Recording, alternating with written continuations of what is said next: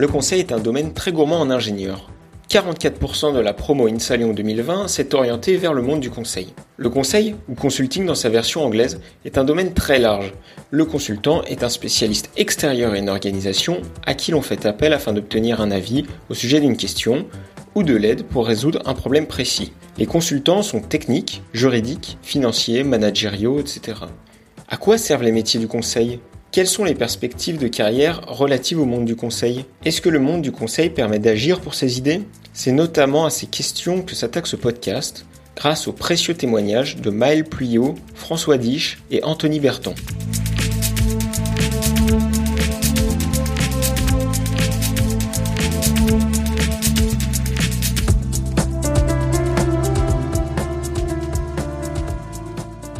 Alors, François Diche, euh, bonjour. Est-ce que tu peux te présenter rapidement? Bonjour, donc je suis INSA Lyon Génie électrique 2005. Euh, bon, généralement j'ai une vie euh, internationale, donc je vis à Londres, ma femme est russe, je suis le papa de deux petits anglo-franco-russes, et puis j'ai pas mal roulé ma bosse depuis les 16 dernières années quand je suis sorti. Donc j'ai débuté ma carrière comme consultant chez Alstom Power à Belfort, sur un poste de chef de projet euh, et d'offres d'automates de contrôle pour turbine à vapeur. Euh, c'était bien le prolongement de, la formation GE. Ensuite, euh, j'ai continué chez Alstom à Baden, près de Zurich. Là, c'était sur le système de contrôle de centrale complète, centrale à gaz. après ça, je suis parti en Angleterre pour EDF sur un chantier de construction d'une autre centrale à gaz. Ensuite, j'ai travaillé chez ABB, Oil and Gas, euh, en parallèle euh, à ABB, j'ai fait mon MBA à London Business School. Et ensuite, j'ai enchaîné sur un poste de consultant en industrie 4.0 chez Deloitte. Euh, et tout récemment, j'ai quitté Deloitte pour Schneider Electric, où je vais occuper le même poste en fait pour développer l'activité conseil en, industrie 4.0 de Schneider et promouvoir des solutions intégrées, les solutions que Schneider offre. Donc voilà, au final, 10 ans d'ingénierie, plutôt gestion technique, et ensuite, six ans de conseil. Euh, on va parler plutôt de la deuxième partie, j'imagine, euh, aujourd'hui. Ouais, ouais, ouais. On va plutôt parler conseil. Euh, alors, bah justement, entrons tout de suite dans le sujet. Donc, c'est quoi un consultant? Ça fait quoi dans la vie? Alors, le conseil en industrie 4.0, qu'est-ce que c'est? Si on prend vraiment au plus haut niveau, c'est en gros, c'est définir et accompagner la transformation vers le numérique pour les organisations du secteur industriel ou les parties d'organisation dont les opérations sont industrielles. Donc c'est par opposition au service, par, exemple, ou la vente de détail, ou, euh, ou le service public. En tant que consultant, euh, donc là je parle spécifiquement ce que moi j'ai vécu, euh, pas forcément pour toutes les boîtes de conseil. Concrètement, les projets clients, ça prend en gros 100% du temps, des fois 150. Donc c'est une, partie importante euh, de, de l'activité professionnelle, ok, en tant que du consultant. Mais de temps en temps, il y a des petits breaks entre, entre projets chez le client. Donc ça nous laisse un peu de temps. Et on peut s'occuper de business development, c'est-à-dire répondre à des appels d'offres, approcher les clients euh, potentiels, développer de nouvelles offres, euh, donc on peut faire ça pendant les breaks, mais bon. Donc plutôt du commercial. C'est un point, c'est ouais, c'est assez commercial, ouais, tout à fait. Euh, à savoir que c'est bien quand ça arrive pendant les breaks. En général, c'est ce qu'on fait euh, dans un break, euh, c'est entre un intercontrat, on dit. Mais la plupart du temps, et en fait, c'était mon cas euh, pendant les deux dernières années, deux, deux ans et demi à peu près, où j'ai été chez des clients plus ou moins long terme, et donc il fallait faire ça en plus du, du boulot client donc en plus des 100, 150%. Donc il y a des pics d'activité qui dépendent des deadlines des, euh, des, remises d'offres ou des euros à préparer. Euh, donc ça c'est la partie business development. Ok, donc euh, qu'est-ce que tu penses de l'équilibre vie pro, vie perso dans cet environnement et toi comment tu fais pour gérer cet aspect-là? Alors les journées sont longues. Hein. il faut, faut vraiment s'organiser de façon efficace. Il faut donner la priorité à ce qui est le, plus important, ce qui est urgent important, ensuite euh, savoir gérer le urgent pas important et le euh, important un peu moins urgent. c'est un vrai test d'organisation parce qu'on ne peut pas tout faire. Il faut savoir aussi quelque chose qui est très important, savoir ce qui nous est le plus profitable à nous-mêmes. Ce qui t'est le plus profitable toi-même en tant que consultant, ce qui va t'apporter le plus de choses. Et comment diplomatiquement essayer de d'éviter de de sombrer dans le dire oui à tout et, sombrer dans le sombrer dans le surmenage. On dit euh, euh, under commit, over deliver. Euh, je pense qu'il y a quand même une composante work hard, play hard. On est relativement bien loti. Ça travaille beaucoup pendant les journées, des journées assez étendues. Au moment où il s'agit de se faire plaisir, euh, il faut savoir se faire plaisir, il faut savoir euh, euh, profiter du mieux de son temps, de ses enfants, de sa famille. c'est c'est important de s'occuper de l'équilibre de l'équilibre de son couple. Euh, donc moi, par exemple, j'ai eu des enfants relativement tard. J'ai euh, pas mal euh, privilégié ma carrière et mes, mes, mouvements à droite à gauche avant de avant de démarrer l'expansion familiale. chacun son truc. Il y a aussi dans l'évolution de la carrière, euh, quand on arrive dans des euh, euh, dans des, des grades euh, plus ou moins élevés dans dans la carrière de consultant, le niveau de, de rémunération est, est, plus élevé, donc on a plus l'opportunité de de la partie play hard, des des vacances un peu loin ou des des activités peut-être plus onéreuses, mais mieux encadrées et plus plus enrichissante, euh, euh, plus variée euh, pour les enfants. Ok. Donc, pour revenir au conseil, le conseil, ça sert à quoi pour les entreprises et pourquoi les entreprises, du coup, font appel à des cabinets de conseil? La raison principale, c'est qu'il y a une expertise manquante en interne. Donc, on fait appel à un cabinet de, conseil pour donner cette expertise et, complémenter un projet qui, en a besoin pour se développer. Euh, ou alors ça peut être euh, des indications sur euh, l'état du marché. C'est une des raisons pour laquelle on fait appel à un, cabinet de conseil. Une autre, ça peut être le besoin de se transformer. Euh, le marché change, les conditions changent, il y a des, entreprises arrivent, des nouveaux entrants qui, qui, qui changent la donne. Euh, il faut apprendre à se transformer. Chaque toute entreprise est, à même de, de, de se faire manger des parts de marché par, euh, par, par des concurrents ou des nouveaux entrants. Donc, il y a besoin de se transformer et le savoir se transformer, c'est différent de gérer une entreprise et de la faire, euh, et de la faire fonctionner correctement. Le, le conseil en transformation, c'est un euh, c'est une des raisons pour laquelle nos clients viennent viennent nous voir. Ok, ok. Et euh, maintenant, pour toi, en tant que consultant, qu'est-ce que ça t'apporte, tu penses, euh, d'être consultant pour un cabinet de conseil? Ce que ça peut apporter euh, personnellement, ou en tout cas sa carrière, il y a, il y a plusieurs grands aspects. Le premier, bien sûr, c'est apprendre à propos de, compétences techniques sur les sujets euh, dont je parlais avant, donc c'est-à-dire euh, l'expertise, une expertise en particulier, ou le besoin de se transformer, ou, faire des études, des, des, études ciblées. Tout ça, on apprend quand on fait. ensuite, il y a une compréhension plus générale d'une organisation. Quand on va voir les clients, on s'intéresse aussi à euh, comment comment ils fonctionnent, comment leur euh, euh, leur opération, comment leur leur process interne fonctionne. Et ça nous permet ça permet aux consultants d'avoir un point de vue assez d'avoir beaucoup de recul sur le fonctionnement d'une entreprise en général. Et c'est assez intéressant parce que euh, quand je me rappelle moi de, mes, débuts en tant qu'ingénieur euh, euh, au début de ma carrière, euh, on n'a pas forcément toute la chaîne euh, la, la, chaîne du processus qui commence un contrat et qui finit un, un projet livré. En quelques années de en quelques années de, de, de conseil, on peut euh, avoir vu euh, une, une, un nombre important de, de, de clients et donc d'entreprises alors que si on était resté euh, trois ans dans le même poste, euh, on n'en aurait vu qu'une seule. Ok. Euh, tu parlais tout à l'heure de l'utilité du conseil pour l'entreprise, mais selon toi, est-ce qu'il y a une utilité du conseil pour pour la société de manière plus générale et pas seulement pour les entreprises du coup? Est-ce qu'on peut se dire qu'on travaille à rendre la société meilleure en travaillant dans le monde du conseil? Euh, D'un point de vue général, une, société de conseil, un cabinet de conseil aide une entreprise, une organisation, pour rester général, à être euh, plus efficace. Donc, on réduit euh, les, pertes en ligne, on réduit les, les, inefficacités, euh, on se concentre sur euh, le corps de métier et l'activité principale de de, l'organisation.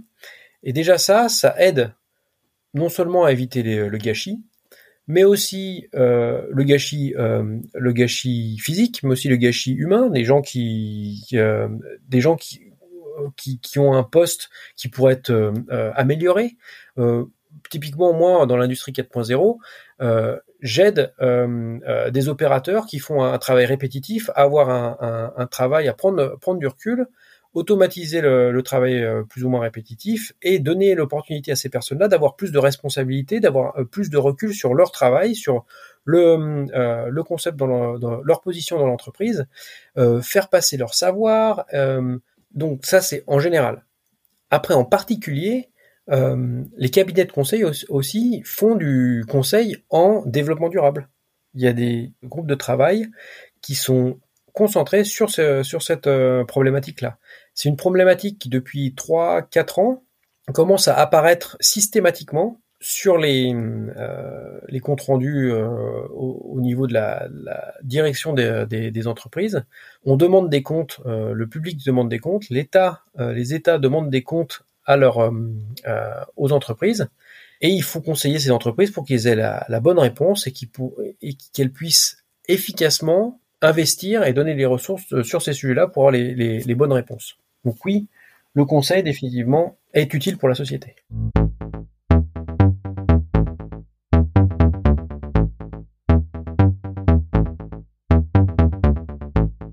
Donc Maël, bonjour. Est-ce que tu peux te présenter brièvement?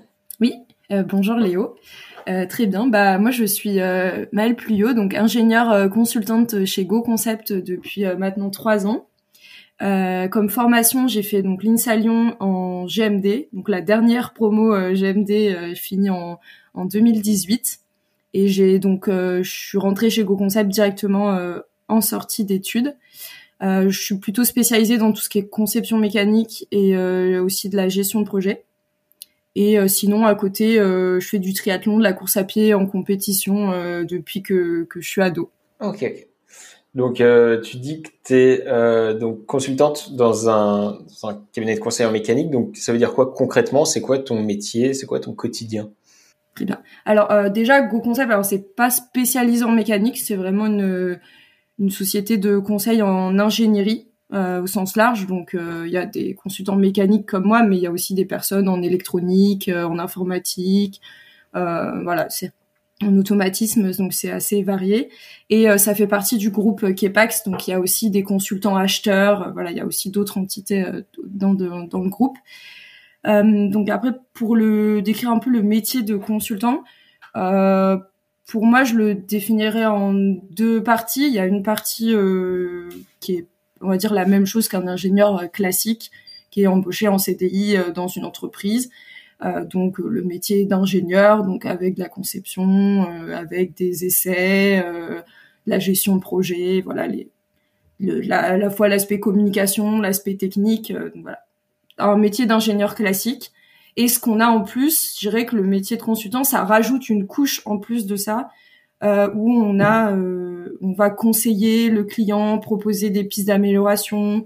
On arrive avec un regard extérieur, un regard neuf, euh, avec nos expériences passées dans d'autres secteurs, et on peut analyser la situation, la synthétiser, voilà, et dire voici les problèmes qu'on a identifiés, voici des solutions pour pour les résoudre. C'est un peu ça le métier de consultant, sachant que les les mandats, euh, par exemple, dans ma société, ça dure environ, c'est un an et demi en moyenne. Euh, moi, j'ai par exemple, j'ai fait un premier projet de deux ans, et là, j'ai commencé un deuxième projet euh, cette année. Pour donner un ordre d'idée et après les secteurs, les entreprises, les projets, c'est vraiment très varié. Mais l'idée, c'est de voilà, c'est d'avoir ce changement tous les un an et demi à deux ans de changer de, de mandat. D'accord, ok. juste pour, pour situer, ton cabinet de conseil, il y a combien d'employés? Est-ce qu'on peut le considérer comme un gros, comme un petit cabinet? Non, c'est plutôt petit. Il y a à peu près 500 personnes dans le groupe, mais vraiment dans le groupe, donc Kepax et Go Concept. Alors par exemple sur l'entité Lyon, je crois que ça oscille entre 50 et 70 consultants. Donc euh, c'est plutôt assez petit, je dirais, par rapport à par rapport aux grands groupes, euh, grandes sociétés de conseil. Euh, moi, c'est vraiment une des choses que j'apprécie. Moi, je serais pas allée, je serais jamais allée dans un grand groupe de conseil. Et d'ailleurs, j'avais des très mauvais a priori dessus. Et de ce que je vois quand je rencontre d'autres consultantes de ces sociétés-là en entreprise, je bon, je, je, suis contente de mon choix. Mais euh, non, ouais, Go Concept, c'est vraiment une société assez, euh, enfin, à taille humaine. Euh, moi, je connais aussi bien les RH que les gens de la communication, les autres consultants. les consultants restent assez longtemps aussi, je trouve, par rapport à des plus grosses sociétés de conseil. Donc, par exemple, les afterwork, bah, moi, je vois les, il y a des consultants que je connais depuis trois ans, enfin, qui sont, qui sont toujours là aussi. Donc, il y a quand même un noyau dur de consultants qui restent. Et puis euh, pareil dans les managers, euh, il y en a qui sont là depuis longtemps. Euh, donc les, par exemple les PDG, le Comex, moi je les ai rencontrés à plusieurs reprises. Enfin voilà, j'ai pu manger avec eux, discuter de façon libre. Enfin moi c'est quelque chose que j'apprécie vraiment. Ok. Et, et, donc quand tu dis changer de mandat, est-ce que c'est comme changer de métier? Enfin, est-ce que les missions sont très différentes les unes des autres?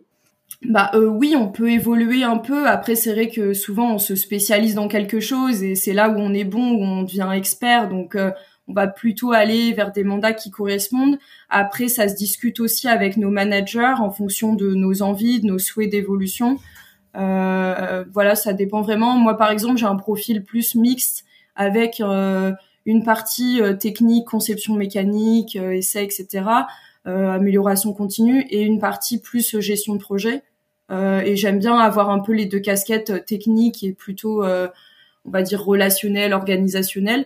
Après, il y a des gens qui préfèrent avoir des mandats vraiment très techniques et qui viennent vraiment experts techniques d'un domaine très précis enfin un type de métier très précis. Il y a des gens qui font, qui se spécialisent en gestion de projet, donc sur des gros projets, et ils s'éloignent un peu de la technique. Ça, ça dépend vraiment du profil, on va dire, de la personne, du nombre d'années d'expérience, de, ce qu'on aime ou pas. Euh, donc c'est assez varié. Ok, d'accord. Et hum, pour revenir vraiment euh, du coup à ton expérience à toi, euh, qu'est-ce que tu penses de euh, l'équilibre travail vie perso euh, Est-ce que tu as beaucoup de travail? Est-ce que tu as des rushs? Est-ce que c'est chaud à gérer ou est-ce que c'est tranquille? Euh, bah globalement moi j'ai un bon équilibre euh, entre les deux. Je pense que c'est assez générationnel aussi. Euh, je pense que notre génération on, a plus envie de vraiment séparer les deux et euh, on va pas. Enfin voilà, moi je travaille jamais les week-ends, je travaille jamais pendant les vacances.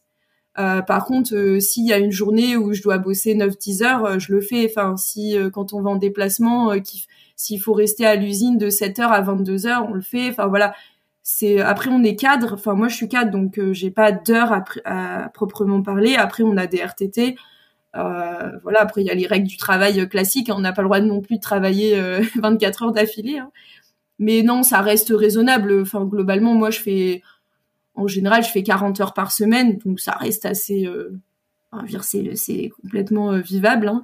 Euh, après moi par exemple je vais enfin je suis pas très loin de, du client donc je vais au travail à vélo. Euh, j'ai pas c'est pas contraignant pour moi par rapport à mes entraînements ou ce genre de choses. Bon après j'ai pas d'enfant donc ça je peux pas je peux pas dire.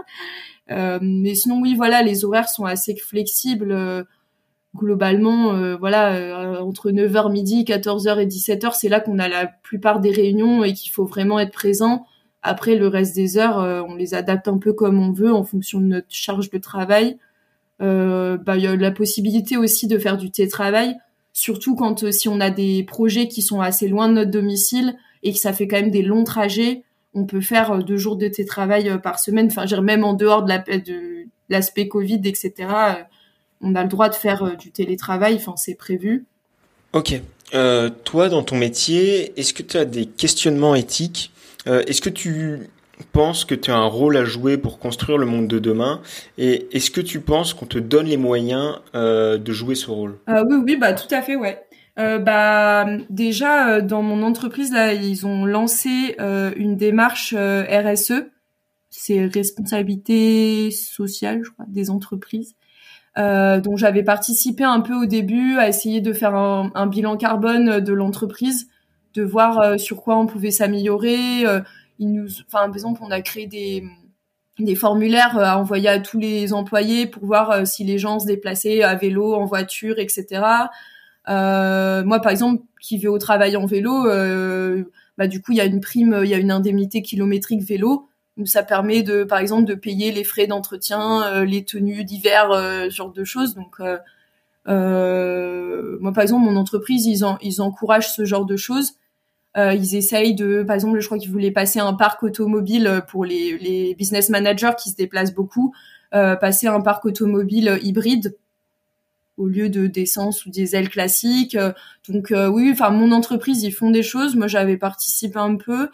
Et après, euh, plutôt dans les projets, euh, bah, c'est vrai que dans la conception, essayer d'appliquer des principes d'éco-conception, de se dire euh, prendre un matériau, si on peut prendre un matériau un peu plus écologique ou ne, éviter de surdimensionner, essayer de dimensionner au plus juste pour utiliser moins de matières premières, que ça pèse moins lourd aussi au transport, enfin ce genre de choses. après, c'est plus ça, par exemple, sur le projet de développement de produits que je fais à côté en parallèle. Euh, avec euh, des collègues consultants. Euh, là, on travaille vraiment plus sur calculer le complètement le cycle de vie du produit, tout l'impact carbone, etc. Voir quand on fait varier le matériau, le process, qu'est-ce que ça change. Euh, donc, euh, ouais, si moi, c'est des questions qui qui m'intéressent bien et c'est des choses auxquelles j'essaye de, de, de faire attention. Euh, au, quotidien. Euh, donc euh, non, je pense que les, globalement les entreprises euh, sont friandes de, de, ce genre de propositions. Ok, et eh ben merci, c'est tout ce que j'avais à te demander. Est-ce que tu as quelque chose à rajouter peut-être? Euh, bah, je peux dire un dernier mot. Globalement, je pense que le, parce que moi, je sais que j'avais des a priori très négatifs sur le monde du conseil quand j'étais étudiante avant de rentrer dedans et d'être consultante. Et euh, je dirais aux gens de pas s'arrêter à ça, euh, de d'utiliser leur curiosité, d'aller un petit peu plus loin. Euh, voilà, d'essayer de d'écouter ce genre de podcast, de demander euh, à échanger avec euh, des ingénieurs qui sont déjà consultants pour avoir des vrais retours, de pas regarder les avis sur internet parce que dès que vous regardez les avis, euh, c'est comme les avis Google, les avis euh, Glassdoor, etc. Euh, moi, par exemple, ma société, il y avait des avis très négatifs dessus et que moi, j'ai pas du tout retrouvé en étant consultante chez eux. Donc, ne lisez pas forcément trop ces commentaires-là et essayez plutôt d'échanger avec des personnes sur voilà leur retour d'expérience. Et vraiment, le monde du conseil, je pense que ça correspond quand même à un type de personnalité, ça correspond pas à tout le monde. Euh, pour moi, c'est vraiment un métier pour des gens qui aiment le changement, qui aiment être challengés. Euh, mais c'est vrai qu'il faut avoir une bonne capacité d'adaptation. Et c'est vrai qu'on finit un projet, on sait ce qu'on quitte, mais on sait pas forcément ce qu'on va avoir derrière comme autre projet. Donc euh, voilà, il faut accepter un peu ce saut dans l'inconnu. Mais c'est aussi ça qui est, qui est super cool avec ce métier. Donc euh, voilà. Si ça vous correspond en termes de personnalité, je pense que ça peut être un métier qui est fait pour vous. C'est à vous de, à vous de décider.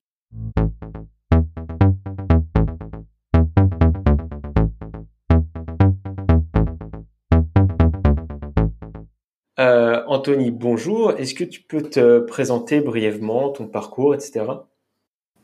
Oui, bonjour euh, Léo. Euh, alors, je suis Anthony Berton. mon activité, c'est conseil en propriété industrielle. Je suis également mandataire en brevet européen et fondateur du cabinet Anthony Berton. Donc, conseil en propriété industrielle, c'est une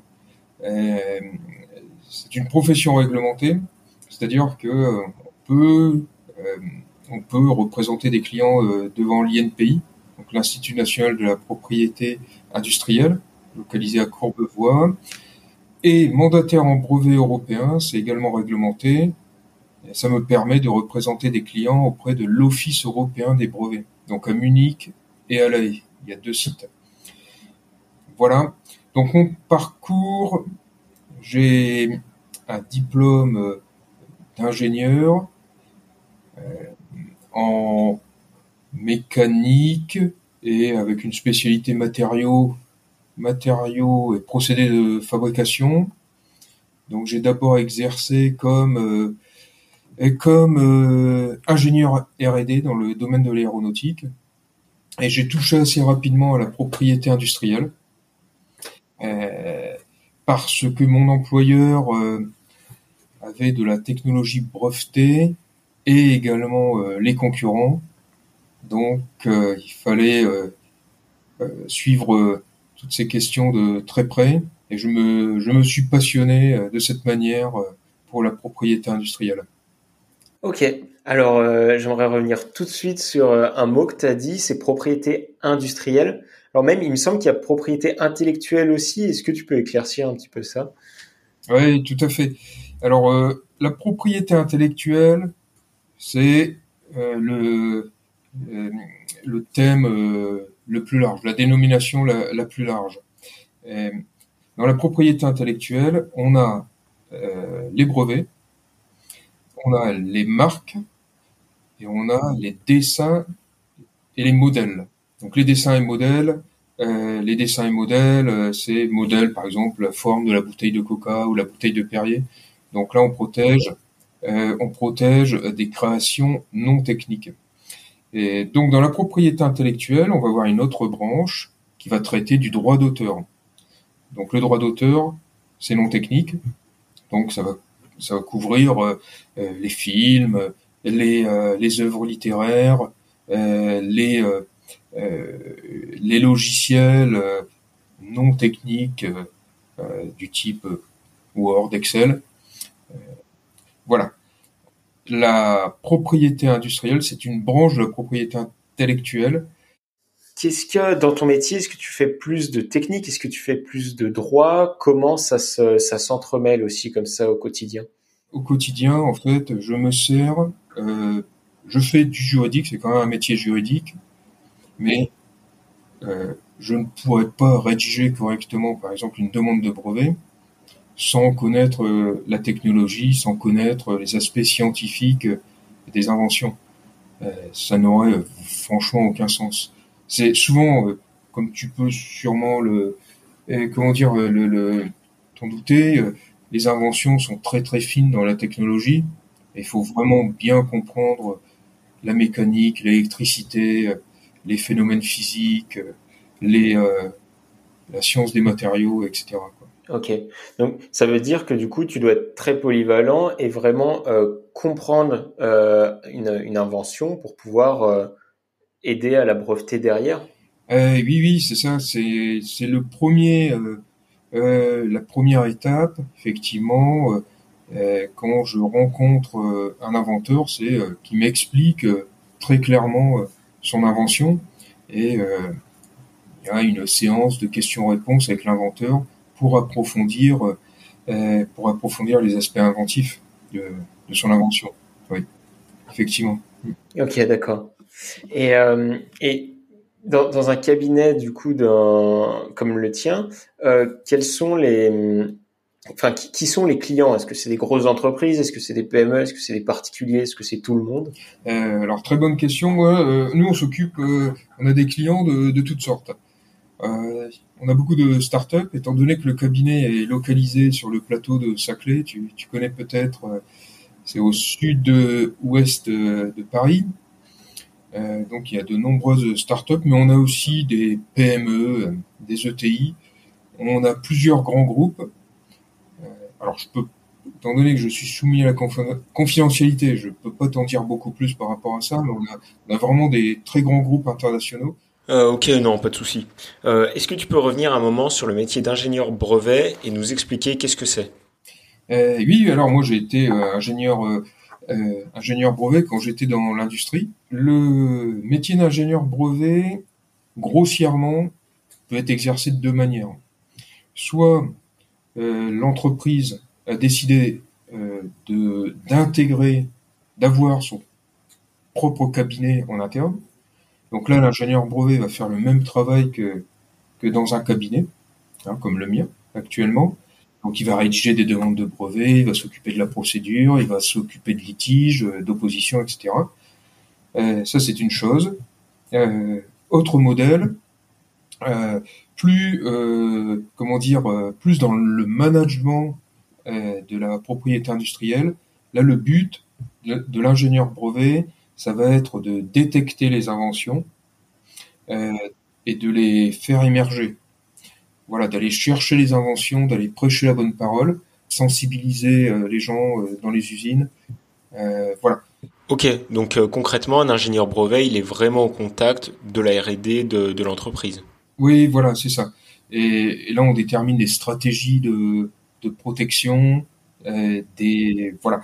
Là, dans ce cas-là, l'ingénieur brevet euh, va euh, en général peu rédiger de demandes de brevet et va plutôt s'occuper de mettre de l'énergie dans le dans le système et euh, de piloter les, les, cabinets aussi en externe.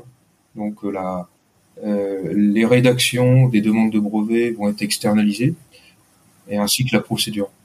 voilà. ok. Euh, pour changer complètement de sujet, euh, selon toi, qu'est-ce qui t'apporte le plus de sens dans ton métier? Qu'est-ce qui fait que euh, tu as envie de faire ce métier et que tu continues de le faire après toutes ces années? Je dirais,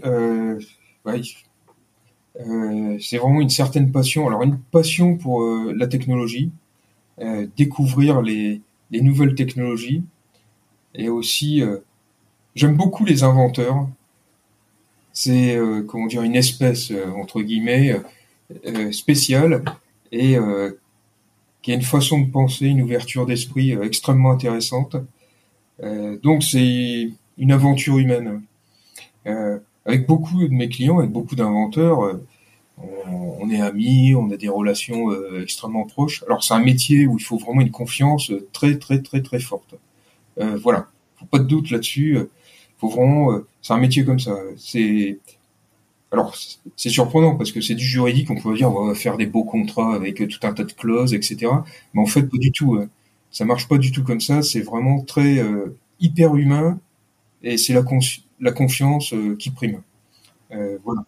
Bah, parce que on le comprend bien, les inventeurs vont dévoiler leur stratégie, vont dévoiler des, des, inventions qui potentiellement peuvent rapporter beaucoup d'argent c'est leur bébé, euh, voilà, ils vont pas confier ça à n'importe qui.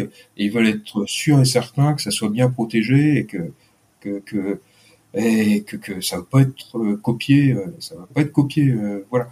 Donc il y a ce côté-là, cet aspect humain, découverte des inventions, mais aussi avec avec les avec les grands groupes, ça va être sur des inventions plus spécifiques.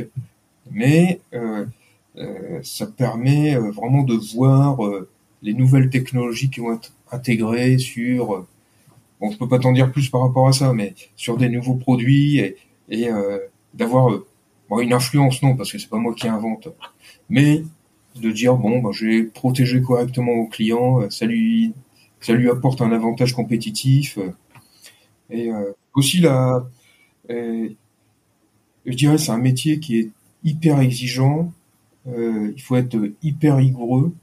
Euh, chaque mot compte. Euh, moi, j'ai déjà vu euh, en litige euh, une demande de brevet sauter, bah, de, être invalidée pour des histoires de virgule, hein, parce qu'on n'interprète pas de la même manière. Donc, c'est vraiment hyper hyper poussé. Et mais c'est très satisfaisant également hein, quand quand les demandes de brevet sont délivrées, c'est-à-dire l'INPI accorde le brevet, c'est très très satisfaisant. Je suis vraiment très très content pour pour les clients.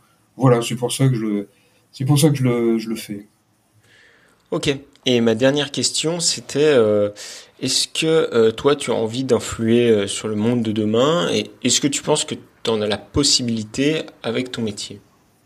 Alors, bon, en tant que conseiller en propriété industrielle, on a toujours tendance à proposer à l'inventeur d'autres aspects de l'invention. Euh, c'est-à-dire, l'inventeur propose un exemple de réalisation, c'est-à-dire euh, une solution euh, bien déterminée, et moi, ça m'arrive très régulièrement, mais même, même quand j'étais ingénieur brevet, de proposer des améliorations. Alors, je vais pas revendiquer quand même la paternité des inventions, je vais pas aller jusque là, mais bon, par la discussion, par le brainstorm un petit peu avec les inventeurs, ça permet d'avoir des portées plus importantes, une meilleure protection et non pas se limiter. Euh, voilà. Alors j'ai une certaine influence, bon c'est une petite influence parce que c'est quand même l'inventeur euh, qui. Euh, je ne fais que prolonger finalement euh, l'idée de l'inventeur, la création de l'inventeur. Euh, je tire un peu sur l'élastique pour euh, pour essayer de d'avoir de, des protections plus plus larges et une, meilleure protection, une protection plus solide. Donc j'ai une petite influence euh, de, de ce point de vue. Alors, euh, je peux pas, euh, je peux pas dire que je suis, comment dire, que j'influence, j'ai une grosse influence sur le monde, sur la technologie, mais peut-être une petite, petite influence, voilà.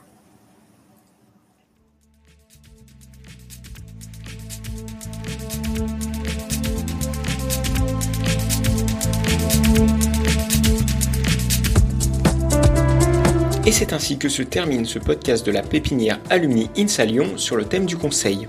Merci à Maël Puyot, François Dich et Anthony Berton pour nous avoir partagé leurs précieuses connaissances et leurs expériences respectives.